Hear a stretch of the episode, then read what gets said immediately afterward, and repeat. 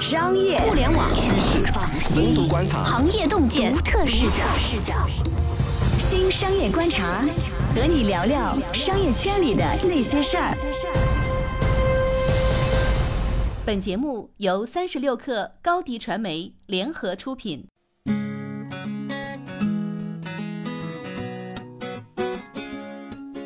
欢迎收听这期的新商业观察，我是三十六氪的大公司报道部主编杨轩。这次呢，邀请到了人特别美的石海威老师，跟我们一块来聊一下。我觉得也算是一个年度现象吧，就是我们会发现说，今年对公司们来讲还是挺艰难的一年。大概在年初的时候，或者说更早之前，大家是有一个预测，会觉得说今年可能会出现一些并购，就比如说一些大公司可能会去购买小公司，这样一种潮流出现。但是经过一年时间，我们会发现说。市面上真实的情况是说，小公司们想卖，但是卖不掉，然后这个状况就很糟糕。就是我觉得，就在今年年底的时候吧，其实集中爆发了一轮。对创业公司来讲的生死存亡的危机，其实最有名的案例就是淘吉吉了。我知道你其实是跟我们那个淘吉吉的小 team 参与了，去说了解这个案例的过程，能不能讲讲这个案子？哦，对，淘吉吉是一个非常典型的，在最近这两年特别火的一个社交电商黑马。它其实跟拼多多的模式有一点类似，但是因为它一直数据上没有特别的亮眼，然后想拿到。阿里的投资，然后最后因为这个投资的过程比较的反复，就导致他最后因为资金链的断裂而导致了破产。大概上个月吧，可能有暴雷的现象，就是很多的供应商到他的楼下去讨债，让他还钱。所以这是一个今年特别有代表性的一个案例。我印象中，在更早之前，我们就发现这家公司不太正常。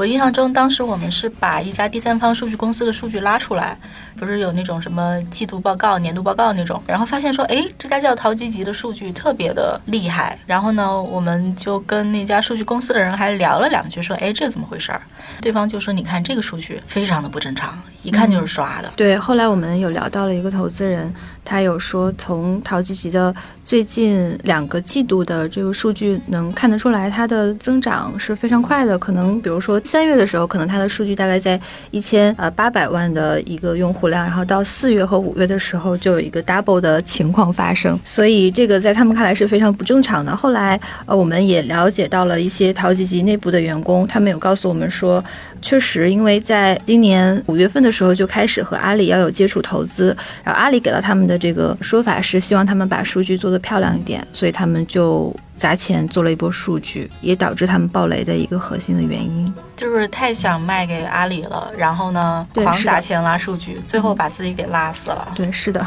我觉得不止他们惨吧，更惨的是那些他们的供应商，淘吉欠着他们好些钱呢，这一破产就还不上了呗。对，九月的时候，其实他们有接触一些接盘侠，比如一些国内大型的电商机构，但是后来谈判也没有谈拢。所以本来供应商还有一线希望的，然后现在这个结果破产的话，可能大家的钱就要不回来了。因为我印象中，其实你们是有跟接触过这个案子、投资行业的人聊过，对吧？好像就仔细看过这个案子的人都有一个基本的共识吧，就是说它的留存特别差，就是说我花钱把这个用户拉来了，但这用户留不下来，这个数据或者说这个数值就意味着说它的业务不健康。嗯，所以其实对于投资人来讲，他们都很很害怕，对，很害怕这个事情，因为它的留存其实是在用户下单之后的三个月内，也就是九十天左右，它的用户留存其实仅仅才有百分之二十五左右。如果到六个月的话，这个数字可能会下降为百分之十七，这个留存非常低，就等于说它的投入产出比是很不合理的嘛。当时他们给到投资人的解释是，觉得早期的社交电商留存率低是一个很正常的现象。他们举例了拼多多，说早。期其实拼多多的数据也不是很好，就在留存这一块儿。但是后来投资人调研了一下，发现其实拼多多早期的留存率还是要远远高于百分之二十五的。所以就是一个太心急，然后自己整体的这个业务做得非常糙，嗯，想把钱骗进来，最后没骗了，自己破产了，然后欠了一屁股债，大概是一个这样的故事。对，而且张正平是一个非常典型的在这个时间的创业者，因为我们之前也了解到，他其实有两次创业经历，比如他也做过。游戏代运营和电商代运营的这样的一个工作，所以他其实，在之前的每一轮风口上，他都有非常积极努力的去就想拥抱风口，但是最后都猛的创业者，对对对，最后都失败了，想抱 BAT 的大腿也没有抱到。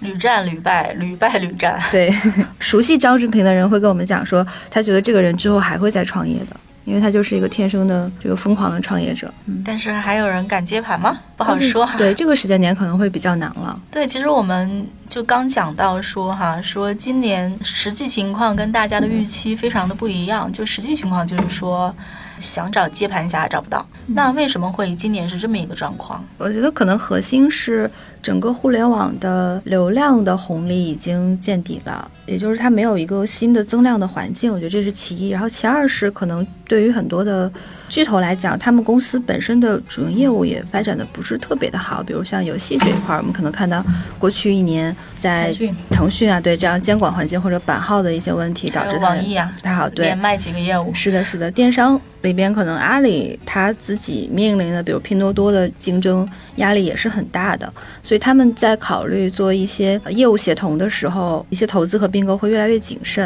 然后另外就是一些投资机构，也就是当年一些非常典型的接盘侠，他们的钱也不是很多了，就是地主家呢也没余粮了，也没余粮了。是的，是的，对，因为其实刚才海威说到说红利结束跟今年各种公司卖不掉这之间的关联是什么，跟大家解释一下。其实这个红利到头的意味是对财务投资人来讲更重要一点。就是说，以前可能我砸钱，然后呢，我把钱给你，你能从市面上把流量和用户买回来，能够获得一个特别漂亮的增长，我整个投入产出比是非常高的。现在基本上已经从一个高投入产出比变成了一个低投入产出比，就是说我买一个用户变得非常非常贵。我砸很多钱，我砸不起，或者说我砸这个效果非常差，因为市面上就没有什么，就是你能够薅到的流量的这个羊毛了。然后呢，大家一看说这个砸钱的投入产出比这么差，就大家就是 VCPE 募资呢也不好募。然后呢，财务投资人口袋里没钱了，这是一个非常重要的，两者之间看起来好像关联很远，但其实他们中间的关联是非常近的，它是这么一个逻辑关系。嗯，对，也就是说。过去其实有比较明显的现象，比如从一五年开始，呃，五八和赶集合并，到后来的像 ofo 和摩拜的合并，其实都可以看到，在财务投资人这里，也就是我们通常讲的 VC 这里，他们觉得两家老大和老二打仗这件事情要花费的这个金额其实已经不划算了，也就是价格战和大家这个互相的 PK，你死我活的这个争夺，其实对行业和他们个人的回报都没有什么好处。对，所以就是说，财务的投资人呢，口袋里没钱，所以就会更加剧说，哎，把公司卖给 BAT 的这种渴望，因为其实。战投战略投资呢，可能没有那么那么看重财务回报。如果说你有业务协同，他们可能投资意愿会更强烈一点。以及就是说，虽然我们刚刚说像腾讯啊、阿里啊，他们可能有自己的困难吧，但相比财务投资者，他们就是直接的那个拥有钱的人，他们的口袋还是更深一点。最著名的案例其实要看，就类似于饿了么这种案例，阿里花了九十五亿美金接了饿了么的盘。这个饿了么是一个财务投资人不可能接盘的公司了，因为首先它非常贵，第二就是说它明显靠它自己跟美团打仗打不赢，那看起来已经是一个必输的项目了，市场老二没饭可吃。但是呢，阿里对吧？第一有钱，第二这个。线下本地生活市场对他们来讲是一个兵家必争之地，所以阿里一定要拿到这个项目，就是这么一个财务投资人不会投，但是战略投资人有非常强烈的接盘意愿的这么一个 case。大家应该还记得，大概一年多前，当时美团的二号人物王慧文接受了我们的专访，然后讲了一个非常有意思、最后传遍了全网的事儿，就是说他们就知道阿里一定想买饿了么。然后呢，就去抬价，抬了两回价，逼得阿里把那个价钱就往上，就多花了很多钱，抬到了九十五亿美元，对吧？王文特别开心的跟我们讲了讲了这个案子，但是背后其实透露的是说，战头当他有决心，他愿意花钱那个感觉。所以就是为什么像海威这次深刻的稿子，标题叫做“无法卖给 BAT 的每一天”。就是因为最后你能指望的就是 BAT，BAT 打引号就其实是不只是腾讯、阿里，还包括像各种小巨头，像头条、美团、滴滴这种，其实他们都还是有非常雄厚的资金，然后也有出手的能力。包括我们能看到说，像头条今年在企业服务领域，对吧，还是出手了一些案子的。飞书啊，这些都是他在非常积极布局的一些企业。好的，稍事休息，我们马上回来。为什么如今许多企业开始放弃独立发展，想抱 BAT 的大腿？成功抱到大腿的企业具备怎样的特征？如果并购成为趋势，会给整个市场带来怎样的变化？欢迎继续收听《新商业观察》。欢迎回来，继续收听这期的新商业观察。这期呢，我跟石海威跟大家一块儿聊一下，二零一九卖给 BAT 特别难。今年就是这个难也是挺难。我跟海威都在投资创业领域里面做这种报道，做了很多年。基本上我们亲身经历的这个时代，就是从一片异口同声，就觉得卖掉公司是耻辱，然后绝对不想抱大腿，真的是有那样一个年代的。你遇到每一个创业者，十个里面有十个都跟你说，我想独立发展。我不要抱大腿。当年那个时代就是这个时代，然后到了最近一两年，风向有了非常明显的变化。我们去年底就是当时做过一个针对创业者的调查，大概有几百份问卷吧。我的印象是说，有三分之二的创业者就回答问卷的人，强烈的表示说想要抱大腿，大概有百分之十的人说不想抱大腿，还有一些就是飘在中间的。所以就是说，这个风向已经有了非常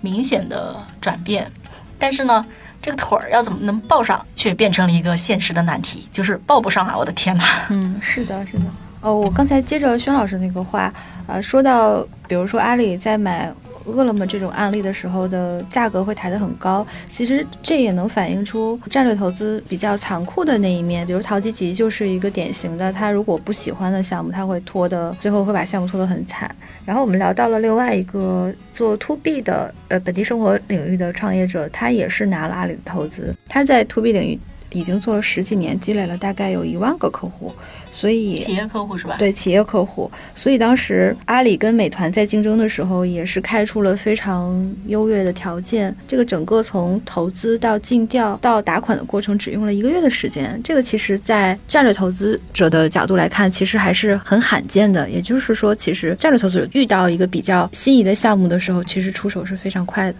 估计他们想的也比较清楚，行业信息也很清楚，而且还有强烈的竞争紧迫感。对，是的，因为他们觉得那家企业。如果跟美团再联合起来的话，B 端和 C 端的优势结合的话，可能会对阿里在本地生活的那个细分领域造成比较大的一个冲击和影响。所以就是说，虽然站头的大腿不好抱，但一旦当人家相中你，哇，那真的就是相中了，是吧？嗯，是的。所以他也觉得比较幸运。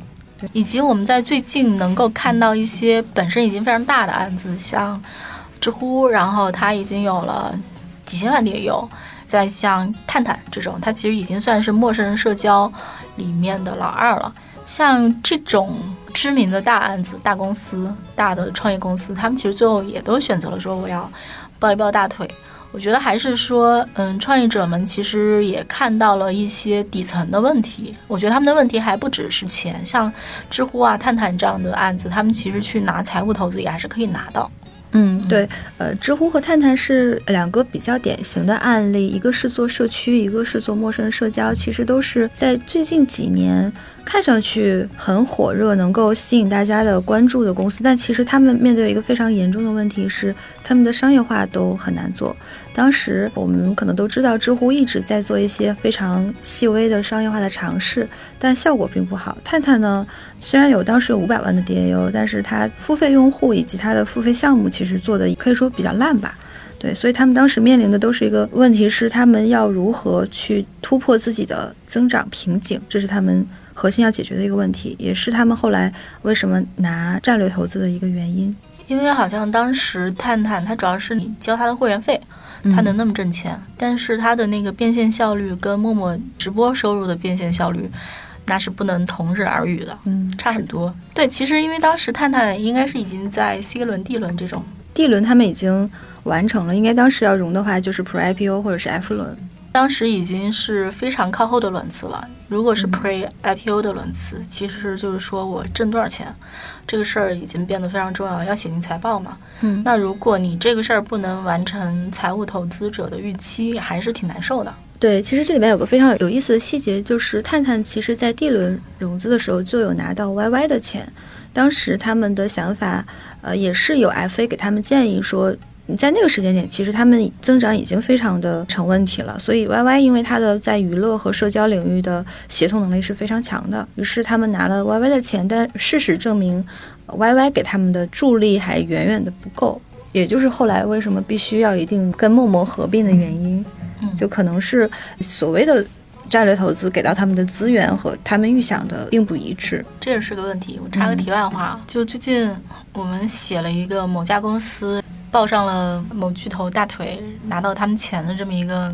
融资新闻。这个创始人跟我们说啊，畅想了一下，说会有很多合作 A、B、C、D。接着呢，那家巨头就找过来了，说我们都被问懵了，我们的业务部门对我们矢口否认，说这些合作都没有。对，其实就是投资部门跟公司谈的，或者公司认为自己可能能拿到的资源，跟你实际能拿到的资源可能会有个错位吧。就大概是这样，嗯，对。但是我觉得基本上像探探、陌陌这个案例，还是体现了一种，比如说是不是很多业务合在一起做，效率会更高。随便举个例子啊，当一家公司想做商业化的时候，一般来讲都需要一个巨大的商业化团队，就是销售团队，工资都很高，啊，都很贵，而且要快速建起来也没那么容易，或者说老板不懂行，你可能做的还不到位。然后呢，你这折腾个一年半年的时间过去了。可能效果也就那样吧，这跟你直接把你的产品嫁接在一个有成熟商业化体系的公司里，然后直接就做变现了，后一种可能效率更高。对，确实有这种可能，因为我们后来拿到了线索，是大概今年十月份左右，我们就听说探探有在内测直播的业务，其实也是他合并到陌陌之后给到他的一个商业化的一个助推。后来在今年年底的时候，我们有跟探探的 CEO 王宇聊过，他说他们要开始做海外市场。其实也是借力于陌陌在海外市场的一些打法和影响力。对，都是可复制的一种商业化的模式。我甚至有个脑洞啊，我觉得这就有点像公司为了提高效率，然后开始搞什么组织架构整合、合并，不要那个重复建设。只不过呢，就这种组织架构变动，变成了说公司与公司之间相互之间的整合。这就是所谓的说，哎，我有一个战略投资，然后整合一些资源，究竟是个？我觉得也不妨可以从这个思路上去想一想。我觉得有一点点像。其实每一个细分行业接下下来都要面对的是资源的整合和效率的提升。对，这个就是冬天的主题嘛。冬天都是大家手里没闲钱了。嗯，最近大家也能看到一大轮的各种公司的裁员信息啊，被报道的、没被报道的，在小道消息里面飞来飞去的，好像就各种公司要裁的人还不少。就基本上大家都还是希望说省成本、提效率，大概是这么一个主题吧。嗯。后来我们研究了一下，其实我们是在聊到一些投资人和 FA 的时候，他们有告诉我们，在中国现在这个情况，大家也不用特别的焦虑，因为美国在之前的互联网发展历史上，或者整个公司发展史上，其实有很多次的类似这样的大的并购潮，最后的结果来看，其实还不错了，有帮助这个社会的生产力的提升以及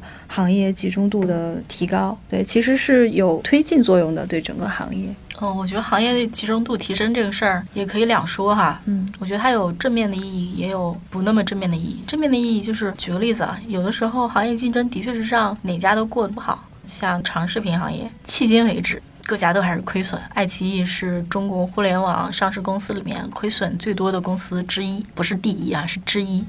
腾讯反正没披露。然后呢，优酷在阿里内部。是公认的烧钱天坑之一，所以就是竞争有的时候可能的确是会让大家都活得非常的不好。但是呢，有的时候竞争也会逼迫你去创新，逼迫你去改善用户体验。这个集中度，我觉得好像既不能说垄断是万恶之源，但是也不能说垄断就是个天大的好事儿。我这话说了跟没说一样，像废话一样。它可能事实就是这样。可能这个时间点对于更小的或者更早期的一些创业者来讲，他所处的环境会比较的。艰难和比较的危险，大家应该想清楚自己能不能。提供一些真正有价值的产品，或者能做出一些增量，然后再考虑创业这件事情，会比较的安全。以及，我觉得市面上并不是所有的领域都要去抱 BAT 大腿的，因为其实还是能看到说，在一些 BAT 没有优势资源的领域，其实是也不用抱他们的。BAT 在什么地方没有优势资源呢？现在基本上可以看到说，第一，在线下流量上没有优势资源；第二，就是说，如果你做的是一个。技术创业，至少在早期吧，你的技术能力跟 BAT 似乎也不产生特别大的冲突。还有一些像 To B，至少腾讯吧，在 To B 没有什么特别强的地方，百度也没有什么特别强的地方，阿里可能有一点，市场上还是有些空隙的。如果你觉得说我就是一个特别。想独立发展的人，我就是想当老板，我不想被人控制。那市面上是不是也存在机会？当然，我觉得新造车可能不是一个特别好的案例，但它跟手机有点像，比如它其实是一个硬件制造，它也不涉及流量，都是那些什么供应链的事儿。那这个时候，你其实去抱 BAT 的大腿，没有什么太大的意义，除了钱的意义来讲。比如说手机，雷军真的就是独立发展。那新造车可能大家都拿了一点 BAT 的钱，是因为说他们需要的钱太多了，然后财务投资者投不起。但是倒不是说。BAT 的那个资源对他们来讲有一个特别不可或缺的意义。有一些机会，如果说起来这两年大家觉得比较知名的没有报 BAT 的大腿的案例，那瑞幸咖啡就是一个非常非常典型的案例。其实还有一个大家更熟悉的，应该就是今日头条吧。在巨头还没有回过神儿的时候，一没留神儿跑出好远，轻舟已过万重山，对吧？对是的，是的。那么大家还是要对这件事情抱有希望的。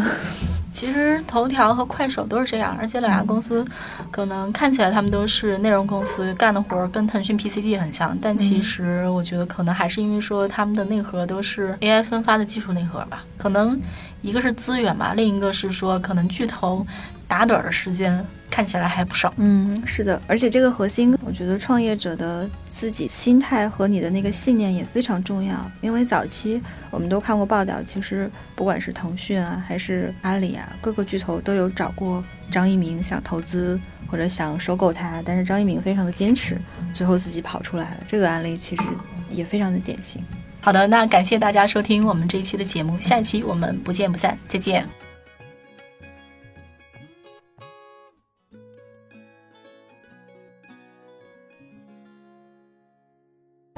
欢迎加入三十六课官方社群，添加微信 baby 三十六课 b a b y 三六 k r，获取独家商业资讯，听大咖讲风口，聊创业，和上万课友一起交流学习。